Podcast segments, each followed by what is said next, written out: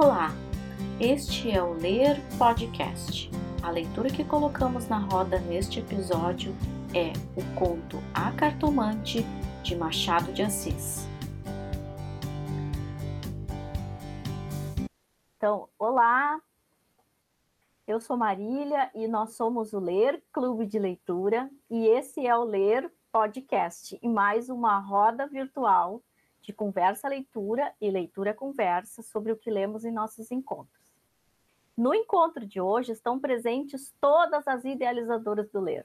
Esse é um encontro que, além de colocar uma leitura na roda, comemora os três anos de atividade do Ler, com suas rodas de leitura presenciais e virtuais. Vamos ver quem é que está aí, quem são essas idealizadoras e também a nossa mais jovem integrante. Vamos ver quem é que está aí. Olá, pessoal. Aqui é a Camila. Tudo bem com vocês?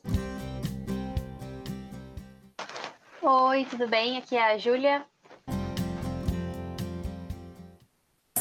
Olá, boa tarde. Eu sou a Juliana, mais conhecida como Ju.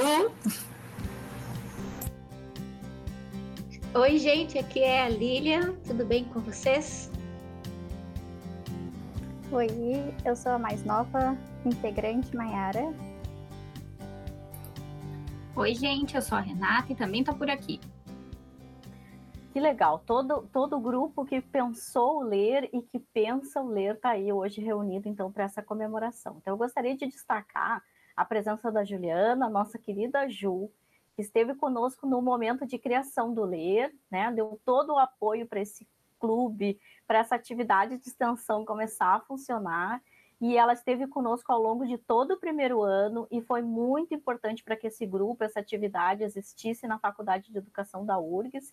E a gente está com a esperança de que ela volte a estar com a gente a partir de hoje, para ver se ela volta a se juntar aos nossos encontros virtuais e no nosso podcast também.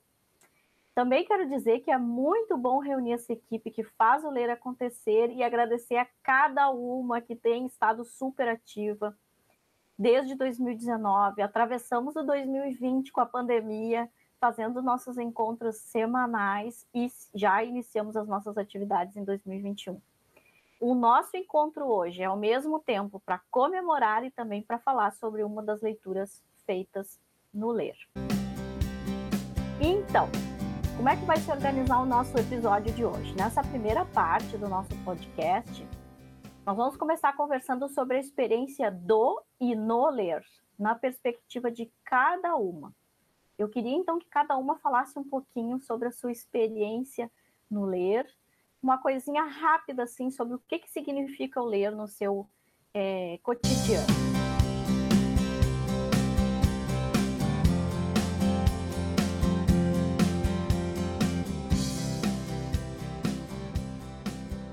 Ler para mim é um momento em que eu paro todas as minhas atividades que envolvem muitas vezes fazer coisas que a gente não está uh, tão afim ou com tanto prazer, né, que a gente faz ali mais na obriga, né, e que eu paro para fazer uma coisa que não é uma obrigação, que é um prazer, né, uh, estar com vocês, lendo, debatendo, rindo, às vezes chorando, às vezes com muitos silêncios. Então, o ler para mim é esse momento de prazer e de estar tá compartilhando com outras pessoas uma coisa que eu gosto tanto, que é ler literatura.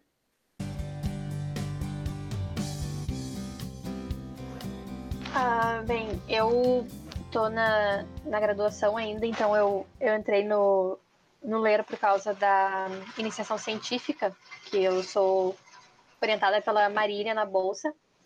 E a, muito antes do, do ler começar, a Marília tinha falado sobre esse interesse em criar um clube de leitura. E eu sempre achei isso muito legal e eu fiquei muito feliz quando, quando aconteceu. Uh, infelizmente, com a pandemia, a gente não pôde fazer aquilo que a gente fazia de ter um cafezinho, ter uma bolachinha, que era sempre muito bom. Um, mas igual os encontros têm permanecido ótimos e é muito bom ver o grupo se desenvolvendo, assim, tanto nós como a equipe, quanto as pessoas que estão agora entrando para participar. Juliana está de volta, gostaria de deixar isso registrado. Eu, enquanto a Marília falava e agora ouvindo a Camila e a Júlia, eu fiquei lembrando de tanta coisa. Eu, desde ontem, quando a Marília me mandou o convite, eu lembrei de tanta coisa que eu compartilhei antes aqui com as gurias. E o ler, para mim, ele começa numa sala da graduação, lá na Faculdade de Educação, que eu olhava para Marília e dizia: Marília, a gente tem que fazer alguma coisa. tem que fazer algo para reunir as pessoas e tal, e que seja diferente, que não seja aquela coisa ler coisa teórica e tal.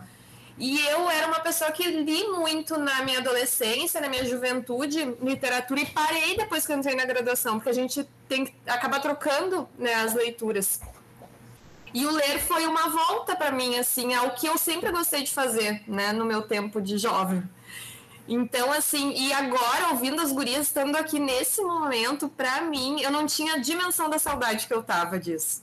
Porque o ler, para mim, é um momento que eu paro da correria do meu trabalho, que eu paro das minhas angústias, da, das coisas que eu tenho que fazer para minha pesquisa, e que eu foco. É, é, é para mim, é uma sessão de terapia. Eu lembro que eu falava isso em todas as, as vezes né, que eu participava, que eu sempre uh, encontrava nos textos uma forma de me conhecer também. Então, eu queria dizer que o ler é, é o meu momento de autoconhecimento. E que eu tava com muita saudade. Bom, para mim, se eu pudesse definir o ler com a palavra, seria afeto.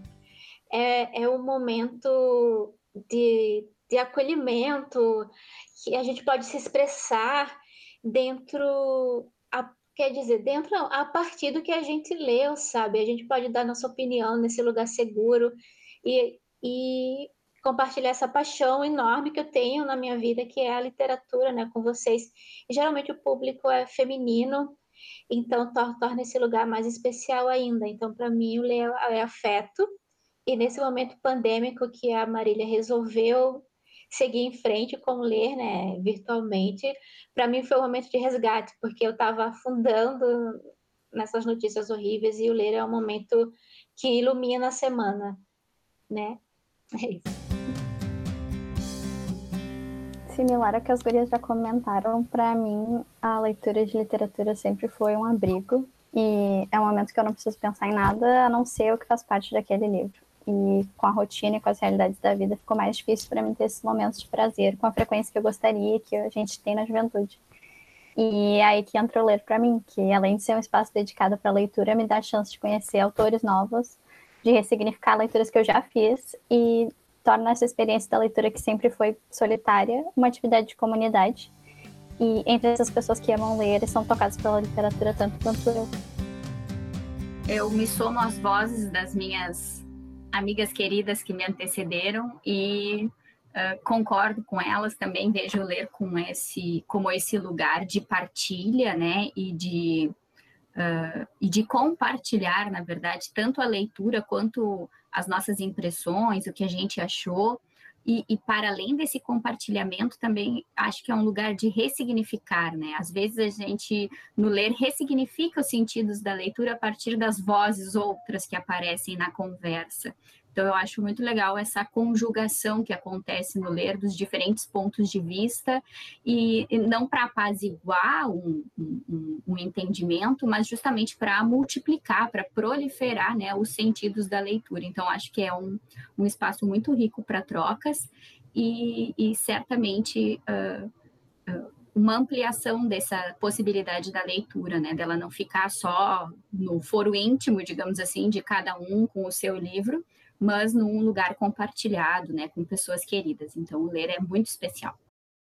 Puxa vida, depois de ouvir tudo isso, eu tô aqui assim só querendo reverberar todo esse esse esse bem, né, que a gente vê que, que o ler faz. E, e a Renata está aqui me provocando, dizendo que eu tenho que falar também. Eu, depois de ouvir tudo isso, fica até difícil de eu falar é, o, o, quanto é legal essa ideia ter saído, né? Não, eu não, e eu não digo assim que essa ideia saiu da minha cabeça, não, acho que ela saiu, foi da interação com cada uma de alguma maneira, em algum momento, e que ela foi surgindo, né?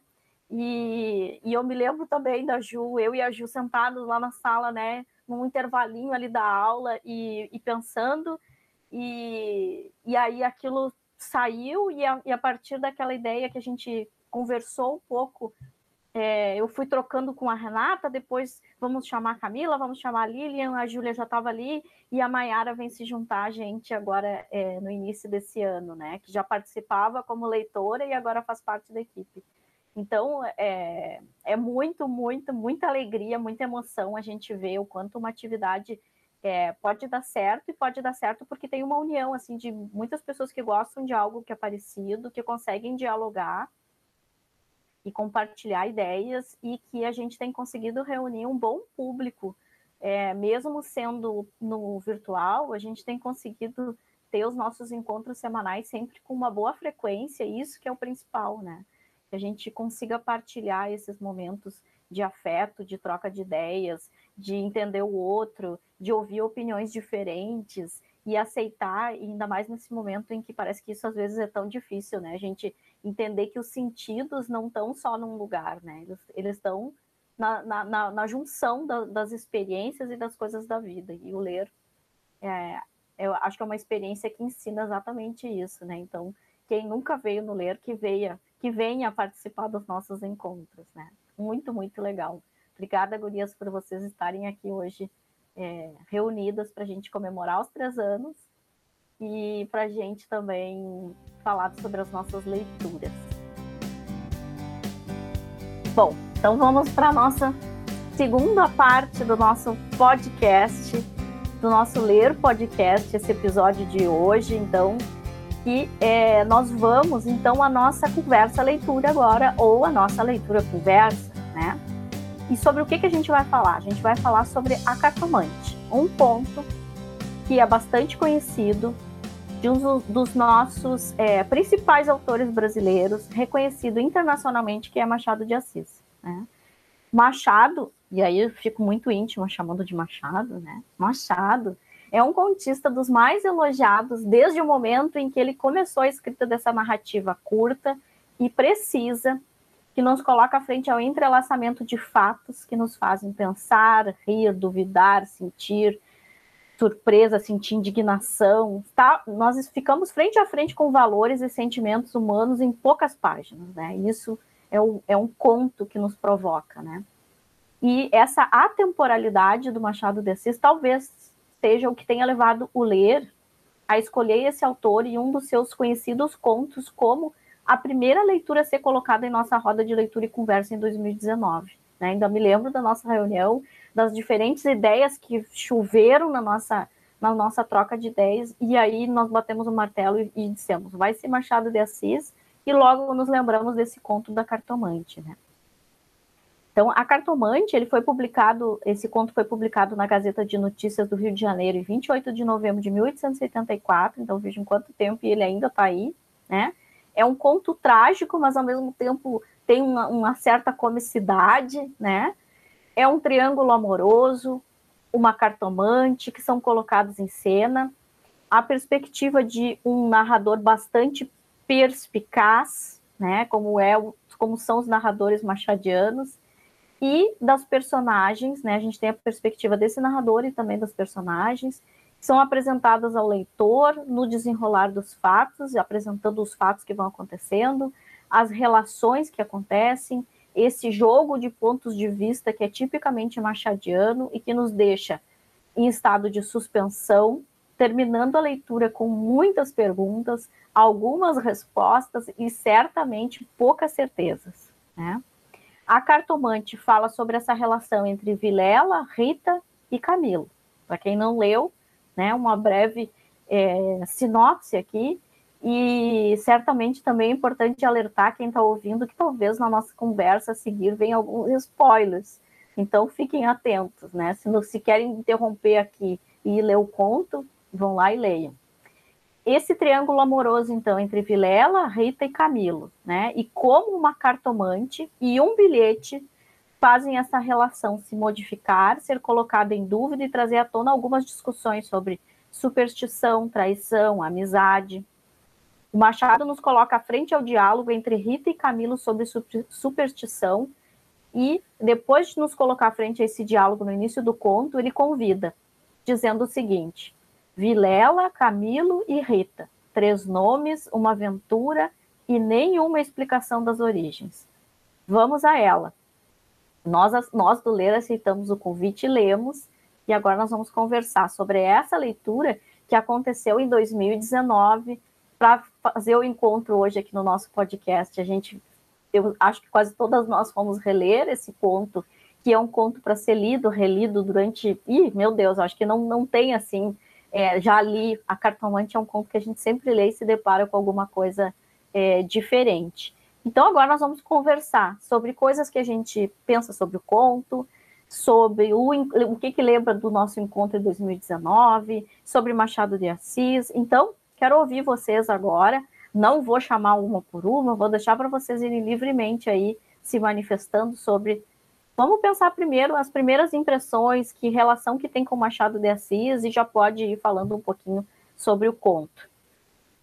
Quem começa a nossa conversa na nossa roda?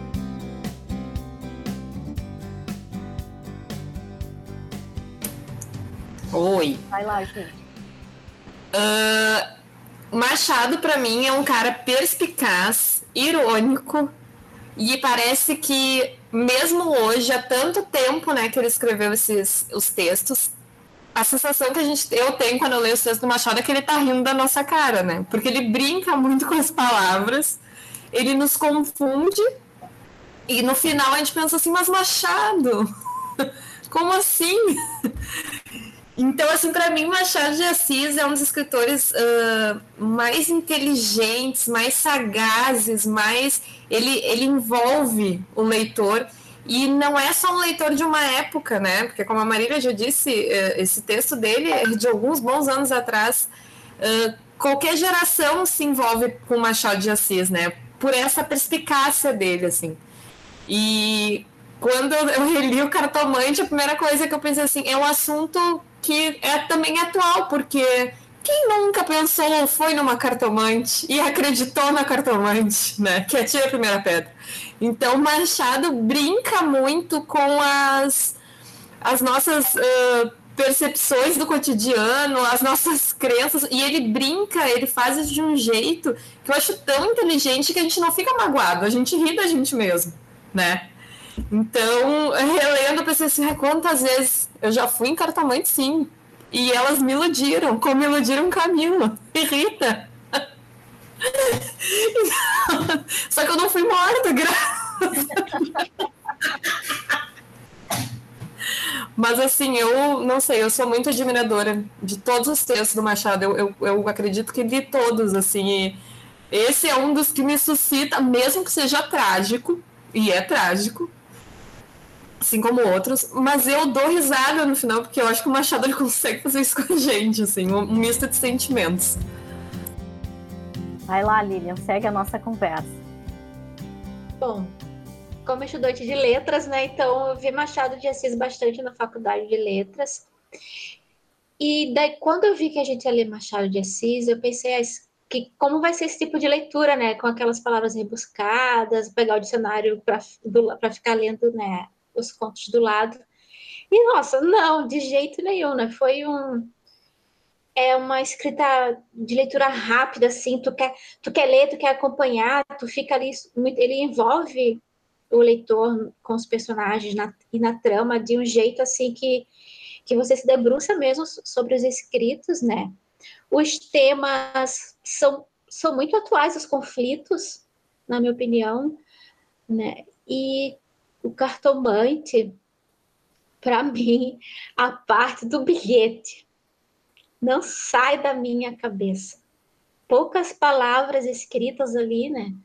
O bilhete diz: Vem já, já, a nossa casa. Preciso falar-te sem demora. E ele e o Camilo fica com aquela aflição, como se, é, qual o tom que o Vilela deu para esse bilhete, né? Que é um bilhete que o Vilela envia para o Camilo. E ele fica nessa aflição, indo para casa do amigo, sem saber o que, o que é que vem, né? O que é que virá. E daí ele para na cartomante e tal. E uma cena me trouxe a memória de infância, e quando eu era criança eu gostava muito de comer uvas passas e a cartomante está comendo passas do cacho direto. E, nossa, eu compro é, passas na caixinha, né? E eles eram no cacho. E eu fiquei, fiquei pensando nisso, né? Então, para mim, Machado de Assis, ele é eterno, um homem negro, um dos maiores escritores do Brasil, né? E está aí sendo lido e surpreendendo até hoje. É, esse conto tem mais de 100 anos, por exemplo. Quem segue a nossa conversa? Eu acho legal essa frase inicial, a primeira frase do, do conto, né? Ele começa o conto assim: Hamlet observa a Horácio que há mais coisas no céu e na terra do que sonha a nossa filosofia. E é interessante como essa essa frase ela aparece outras vezes ao longo do conto e como isso de alguma forma mobiliza os personagens até sem que eles saibam, né? Ele até diz ali no, no momento que a uh, esqueci o nome da personagem principal, alguém me ajuda? A Rita que a Rita uh, meio que faz uma paráfrase da, do Hamlet sem saber, né? Então, uh, o quanto essa essa citação inicial de Hamlet aparece, né, na, na, ao longo do conto. Eu acho bonito quando os autores fazem essas uh, relações com outros textos, né? Isso nos ajuda também a ter mais vontade de ler outras coisas, porque daí, ah, vou lá ler o conto do a história do Hamlet, né, de Shakespeare. Então, acho interessante isso. Até porque trazer Hamlet logo no início, a gente vai saber que vai ter alguma tragédia no final, né? Porque são dois autores que fazem bastante isso. Eu, eu na verdade, tinha passado batido a, a citação do Hamlet logo no início, assim, eu não tinha prestado muita atenção nisso, mas agora, quando a Renata falou, me, é, é verdade, assim, é, é tudo que aparece acaba sendo importante em algum momento, né, do, do conto, nada é por acaso que está escrito ali. Mas eu, antes da gente ler, eu fiquei um pouco um pé atrás, assim, eu não tinha lido muito Machado de Assis e eu tinha essa impressão, assim, que a, que a Lilian falou que a gente ia ter, eu ia ter que ficar procurando num dicionário, não ia entender o que estava escrito, mas foi bem ao contrário, eu gostei bastante, eu, eu me, me esquecia, eu tive que reler o, o conto para esse encontro e eu tive, acho que eu tive os mesmos sentimentos, assim, de surpresa e eu achei bem bom de ler. Não foi uma uma leitura, assim, de um, um português complexo, sabe, assim, que a gente, que fosse ser inacessível. Eu acho que é uma leitura acessível e muito boa e que é importante de ser feita. Uma coisa que me chamou muita atenção na leitura foi a capacidade dele de ser sintético e poético ao mesmo tempo. Então, em um parágrafo, ele consegue descrever uma situação extremamente complicada de uma forma que fica extremamente simples no final. Com certeza tira a mensagem. Então, quando ele está falando da tentação, deles terem esse caso e de todas as questões éticas que estão envolvidas em eles terem esse caso, ele ele compara ela a uma serpente que foi se, se enroscando na volta dele e por fim ele diz, ele diz adeus escrúpulos. Não tardou que o sapato se acomodasse ao pé. E aí foram ambos estrada fora, braços dados, pisando folgadamente por cima de ervas e pedregulhos, sem padecer nada mais que algumas saudades quando estavam ausentes um do outro. Então, todas aquelas questões éticas, na verdade, foram deixadas para trás. E quem nunca começou achando que era impossível fazer aquilo, que a gente era melhor que aquilo, e no final acaba que já nem dói mais. É, Machado surpreende porque a gente vai encontrando coisas, né, no texto, cada e aí é por isso que é interessante que cada leitura a gente encontra uma coisinha, um detalhezinho que na primeira, no anterior, enfim, a gente não tinha é, encontrado e o quanto ele consegue isso aí que a Mayara destacou super bem com essa essa parte, né? Ele, ele fala sobre uma coisa que é horrível, que é a traição, mas acaba tu olhando assim, e não é assim muitas vezes, né? E, e, e, mas aí tem outra questão que é a, as mulheres, né? A gente tem a Rita aí nesse triângulo e a gente tem a cartomante. E a gente percebe também o quanto, né, aí nesses detalhes, o quanto ele vai pintando as duas muito nessa coisa da serpente que enrola, com o olhar não sei o quê, né? Quanto ele vai deixando essas pistas sobre as mulheres na, nos narradores dele e que são normalmente são bem ai, perversas às vezes assim, né? Isso me chamou a atenção também. Eu, inclusive, separei vários trechos só em que ele é condescendente ou trata ela como inferior, assim, porque me chamou a atenção que tá tão entremeado na história, tão entremeado na psique dele, que não, não chama atenção como um conto machista, mas tu olhar um pouquinho de novo, tu vê que ele fala que ela é formosa, mas tola, que a opinião dela era aquela, mas foi mal composta. Então ele põe, ele põe nas próprias palavras que ele tinha que fingir que jogava mal o jogo que ele ensinou a ela para ela não se sentir tão mal. Que as crendices dela são infantis, embora ele seja ainda mais novo que ela, e ele diz: Ah, eu não vou estragar as ilusões dela, porque eu também tinha ilusões quando eu era criança. Sendo que ela tem 30 e ele tem 26, a ousadia. Mas o quanto também ele faz essas coisas de colocar como tola, como isso, como aquilo, mas a gente olha a narrativa como um todo e vê o quanto ela é fundamental ali para que as coisas aconteçam. Então é o tempo inteiro assim, aí a gente tem o clássico, né, lá do Dom Casmurro, com Bentinho e Capitu, é, né, nessa coisa que a gente lê e ora acha que a Capitu é, é a boa, ora acha que ela é a vilã, ora acha que é Bentinho. Inclusive, agora não sei se vocês viram que saiu um, um romance que é a perspectiva da Capitu, né? Se chama Capitu, uma coisa assim, que escreveu a história na perspectiva dela, né? Então é interessante ver o quanto isso aí no Machado está presente o tempo inteiro nos contos dele. Boa parte dos contos traz as mulheres sempre com esse narrador muito severo com elas, mas também se dando conta que elas são as a costura de toda a, a história. Né? Bom, uh, meu primeiro contato com essa obra também, assim como a da Lígia Fagundes Teles, que foi a nossa segunda leitura do Ler, foi via vestibular, né? Foi uma leitura obrigatória, mas uma obrigação que me surpreendeu muito e que também carrego na minha trajetória de leituras, assim como, como meu, os meus clássicos, né? Uh, assim como disse a Júlia sobre a questão das palavras rebuscadas, né, eu também concordo que não é um, uh, uma linguagem inacessível, né, mesmo que ele use o deveras deveras vezes, a gente consegue entender, mesmo que não seja uh, não seja uma palavra tão utilizada hoje, né, não é algo que seja inacessível ao leitor.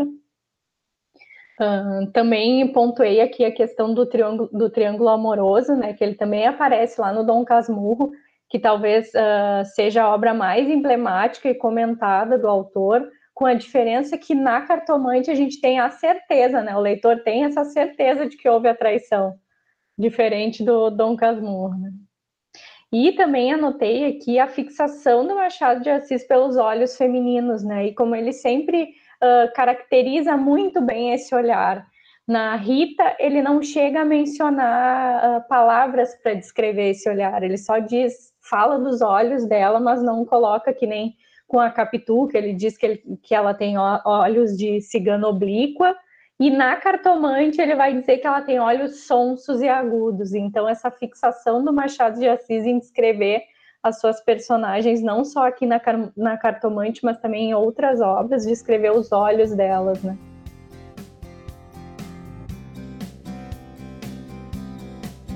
Isso que a Camilinha trouxe dos olhos é que eu acho que é isso, ele era um grande admirador e para ti a descrição dele das mulheres, por mais uh, ali tivesse aqueles adjetivos sons, olhar agudo, mas é pelo olhar que a gente vê a profundidade de uma pessoa, né?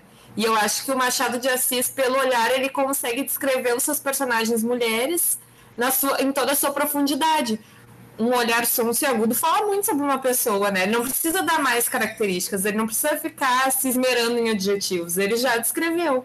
Então isso é, e eu acho que ele faz, e a Marília tinha falado ali, né, dessa desse tom que ele dá de desse narrador que pesa às vezes, né, em cima do desse personagem feminino, mas no final tu vê que quem manda na história são as mulheres, né? Elas são as protagonistas. No entanto, que a cartomante levou todo mundo para morte. Ela que encaminhou a galera, né? Então, assim, e eu acho que, lembrando assim dos outros contos do Machado, as mulheres que dão a, a rota né, da história. Não são os homens. Os homens são figurantes ou coadjuvantes dessas mulheres se a gente pegar ali o, o Camilo, ele está enredado com a Rita, e depois a cartomante, né? A cartomante dá a cartada final, literalmente, né? Nele. Porque a gente lendo aquela parte ali que ele acaba indo para cartomante, se convencendo. Primeiro ele fica naquele jogo, né? Vai, não vai, vai, não vai, desço, não desço, vou, não vou, vou, não vou, vou. né? Porque aí também a gente já sabe pelo narrador que o Camilo tinha todo um percurso de ser super supersticioso, né? E também é interessante isso, quanto o Machado solta uma ironia quando ele conta sobre isso do Camilo, que ele diz que o Camilo tinha muita superstição, até que ele largou e ficou só a, a questão mais firme da religião. E aí depois ele vai para cartomante, e eu particularmente, quando, quando eu leio aquela parte ali que ele sai da cartomante, e que ele diz: É, realmente não era nada, como eu fui tolo. Ora, aquele bilhete não diz nada. Ele tava só, ele é só meu amigo, ele está realmente me chamando para uma coisa que deve ser importante. Eu, como leitora, eu acredito com ele junto. Eu leio aquilo ali e digo assim: Ah, é verdade. É verdade, eu leio, tô inventando, tô inventando moda, né? Eu entro, embarco com ele naquele parágrafo todinho que tem ali a, a, a, tranquilidade que ele sai de dentro da, da, casa da cartomante, né? Como se tudo tivesse resolvido. E para mim, mesmo hoje, hoje de manhã, quando eu reli o, o conto, para mim, eu foi surpreendente de novo quando ele entra na casa e que ele encontra o Vilela e aí se depara com aquela cena, porque eu saio da cartomante junto com o Camilo, assim, confiante de que não é nada. Eu confesso para vocês, eu saio de dentro da cartomante com o Camilo, confiante de que não é nada. que ele não foi descoberto. Acho que talvez para fazer uma crítica de como a gente procura nos, nessas questões de superstição, seja o que for, né? Tem vários níveis de pseudociências, e, enfim, de superstições em geral, a gente procura afirmações, né? A gente procura um espelho para aquilo que a gente quer ouvir, para aquilo que a gente quer que aconteça. E no conto é justamente isso que acontece, né? Verdade, Mayara, é bem isso, né? Ele, ele nos coloca frente essa questão ali, né? Tu encontra algo que que acalme o teu coração, né? Que é o que acontece ali com a Rita e o Camilo. Os dois acabam encontrando algo que aquieta a, a, a enfim, o, a, o, que eles estavam em dúvida se era, se não era, se o Vilela tinha descoberto, se não tinha, enfim. E o que vocês acham, então, que essa foi uma leitura boa para a gente começar a ler? Sim! Sim! Sim, total! É bom começar com um clássico, eu, na minha opinião, acho que é um, um, uma boa entrada né, no, nas leituras. E um clássico que é, como as gurias falaram, acessível, né? É um, leitor, um autor consagrado e que uh, faz sentido ler ele hoje, né? No ano que nós estamos, na, na situação que nós lemos, né? Em 2019, agora de novo. Então ele é um é atemporal, né? Então a gente acha que acho que foi uma, uma boa escolha o conto A Cartomante do Machado de Assis. Provoca boas conversas, que é também o que o ler está em busca, né? A gente está em busca dessas boas conversas, dessas troca de ideias, né? Alguém queria dizer mais alguma coisa sobre, a, sobre essa leitura? Sobre Eu o Machado? Lembro... Diga, Lilian. Eu lembro do nosso encontro, né? Que depois que a gente terminou de ler, o pessoal ficou meio um silêncio assim, ninguém esperava que aquilo fosse acontecer, porque não só você, Marília, mas eu acho que todo mundo acreditou na cartomante. Todo mundo sentiu a aflição do Camilo lendo aquele bilhete, qual, qual era o tom do bilhete, né, que ele vai dando, até a cartomante acalmar ele, depois, quando a gente chega na casa, vê aquela cena, né? E o choque, meu Deus, eu não acredito que isso aconteceu. Eu lembro, eu lembro que a professora Clarice estava no encontro, ela ficou bem atordoada com esse final, dela comentando, mas como pode tal, né? É bem legal quando essa leitura desperta isso, né? E como eu digo, um conto de mais de 100 anos despertando essas coisas todas na gente, sabe? E isso é incrível. É, é, e aí é por quê? Porque a literatura trata com o humano, e o humano é, é humano hoje, ontem, há 100 anos, há 200 anos, ou seja, é, os valores, as relações, os modos de interagir, né, é, são, são os mesmos, né. E aí a gente tem a, a, a lindeza, né, da literatura que nos provoca. Mais alguém? Quer dizer mais alguma coisa, que lembrou dos nossos encontros, que quer comentar, destacar do, do Machado, lá do nosso, nosso cartomante, algum trecho. Eu queria dizer que eu nunca mais fui em cartomante nenhuma. que, que esse texto. eu tô brincando. Não, mas é que a gente. É, é isso, assim, o papel da cartomante é ser convincente, né? É. E o nosso papel, e o papel do Camilo, da Rita, é ser inocente. Só que mesmo a gente sabendo disso, na vida real, a gente se indigna, né? Porque também se indigna com a gente quando a gente cai nessas, né? Não só como uma cartomante, mas com outras relações da vida. Então, assim, a cartomante ela fez o papel dela, né? Ela não fez nada de errado, ela fez o papel dela. Senão ela não seria uma cartomante. Ela estava no papel dela e ela, e ela sim, né? Ela, ela tinha que agir daquele jeito, né? Não, não tinha, não tinha outra outro modo de agir, a não ser faz, falar o que a pessoa queria ouvir e receber o dinheiro dela, como ela bem recebeu, que também é engraçada aquela parte, né? Em que ela diz quanto o, o, o, teu coração é que vai te dizer quanto que vale essa, essa informação, né? Já sabendo, né, dessa o quanto a informação era importante para ele e ele pagando, se não me engano, ele paga cinco vezes mais do que ela costumava receber, né? Cinco vezes mais, imagina. Essa aí foi e ainda não vai ter nem reclamação, né? No final, se a gente parar e pensar, ela não vai ter nem a reclamação. Eu só acho que ela não foi tão inteligente porque ela matou os clientes dela, né? Ela poderia ter continuado com essa renda, mas ela, no caso. Mas tudo bem, não dá para ser perfeito também. É. Uma coisa interessante é que no conto uh, não é a voz da cartomante que aparece, né? É, é o, o, uma paráfrase do que a cartomante falou, porque ali no, na, na página começa assim, as car isso a cartomante falando, né? As cartas uh, dizem-me três pontinhos. Aí muda o parágrafo. Camilo inclinou-se para beber uma a uma as palavras. Então ela declarou-lhe, ou seja, o narrador, de contando o que aconteceu. Não, não são as palavras da cartomante que aparecem no conto. Então aqui também a gente já pode. Um, uh, o sentido é diferente do que se fosse a continuação da frase lá. As cartas dizem-me que você não precisa se preocupar com nada, não precisa ter medo, que é isso que aparece depois no parágrafo, mas é o narrador contando. Então, acho que aqui tem um, uma artimanha ali, uma, um jeito de escrever que é, que é, interessante, assim, da gente pensar, né? Que, que o Machado de Assis usa aqui para fazer isso, para colocar as palavras da cartomante para o leitor, né? Aham. Não é a voz dela, a gente não tem acesso ao que ela realmente diz. E porque de certo modo, é um pouco isso. A gente ouve, e a, mas a gente escuta o que a gente quer. a pessoa fala, mas a gente vai escutar o que a gente quiser, né?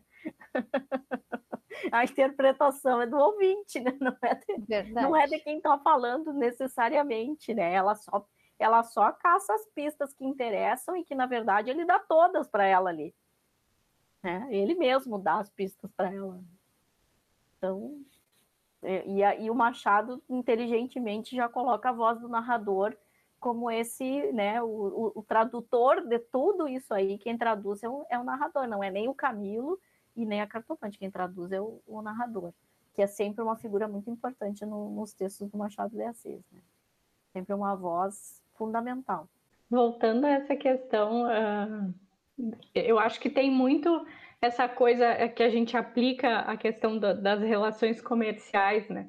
De que o cliente, o consulente, sempre tem razão. Né? Então a gente vai falar o que esse cliente, que esse consulente ele quer ouvir, né? Então a gente não vai dizer o que ele não quer ouvir, olha, tu vai morrer, né? Não, vamos dizer, ah, não, tá tudo bem, vai ficar tudo bem, vai dar tudo certo, né? Mesmo que tu tenha recebido um bilhete muito suspeito, vai ficar tudo certo. Então é fazer, né, o que o cliente quer ouvir, auxiliar esse cliente nessa nesse problema dele para encaminhando para uma coisa positiva. Uhum. Exatamente, vai encaminhando o sujeito para a felicidade, né? Vou deixar o sujeito sair triste daqui? Não, né? O meu papel aqui é deixar ele sair bem feliz. E a recompensa para ela veio, né? Eu não me esqueço daquele valor que ela recebeu cinco vezes mais do que ela cobrava, né? Foi comprar uva passa para o estoque para o resto da vida, quase. né? E é engraçado que o, o Camilo, ele inicia desdenhando da Rita, né? Que ela foi na cartomante, não sei o que, não sei o que, mas ele, quando ele sente o aperto, ele pensa assim, bah, quem sabe, né? Quem sabe se eu der uma passada ali, vai que me ajuda, né? Mal não vai fazer, mal não vai fazer. Então vamos ali dar uma passada, né? No momento que que aperta, né? Que, que a gente sente, sente a angústia, a gente recorre a todos os as opções que a gente tem, a gente reza para todos os deuses, a gente faz o que der para ver se a gente consegue resolver a nossa angústia, resolver o nosso problema. E até o Camilo se dobrou, né? A questão da, da, da, da cartomante tal, que no início ele estava bem resistente, se mostrando até desdenhoso com a, com a Rita, né? Que tinha aí da cartomante. De novo, a gente volta para a questão de que o Machado é perverso com as mulheres, mas elas, no fim, de alguma maneira, elas estão ali norteando, fazendo o caminho, né? Enfim. E aí esse comportamento que a Camila se lembrou aí do Camilo é importante. Não foi na cartomante. É, talvez ele até tivesse isso, porque era supersticioso, mas quem, quem aflorou isso nele foi a, foi a Rita com a visita dela, a, a cartomante. Bom, eu, eu, né, tendo que essa nossa conversa demonstra que Machado de Assis está sempre no, na lista do, do, dos, das leituras a serem feitas e descobertas, e, e desde que estejam acompanhadas de uma possibilidade de boas conversas, né? Acho que isso é o, é o, é o fundamental. Mais uma vez, o Machado esteve aqui na nossa roda, no, na roda do ler, e, e rendeu é, essa bela conversa é, sobre esse conto e a gente recomenda que outros sejam lidos e quem tiver interesse que busque e, e leia mais sobre Machado de Assis. Então a gente vai se encaminhando para o fim do nosso, nosso podcast de hoje. Lembrando que nós somos o Ler Clube de Leitura e esse foi o Ler Podcast com o conto A Cartomante de Machado de Assis que foi colocado na roda mais uma vez. Foi a nossa primeira leitura em 2019 e segue mostrando que rende boas conversas. Se curtiram a nossa conversa, compartilhem em suas redes sociais. Lembrando que o Ler Clube de Leitura é uma atividade de extensão vinculada à Faculdade de Educação da Universidade Federal do Rio Grande do Sul, que se reúne semanalmente para realizar uma leitura partilhada em voz alta e conversar sobre o que foi lido. Nos siga em nossas redes sociais para saber sobre os nossos encontros, leituras e conversas que estão acontecendo. Vocês nos encontram no Facebook no Instagram por Ler Clube de Leitura, tudo junto. Até a próxima. Tchau, tchau.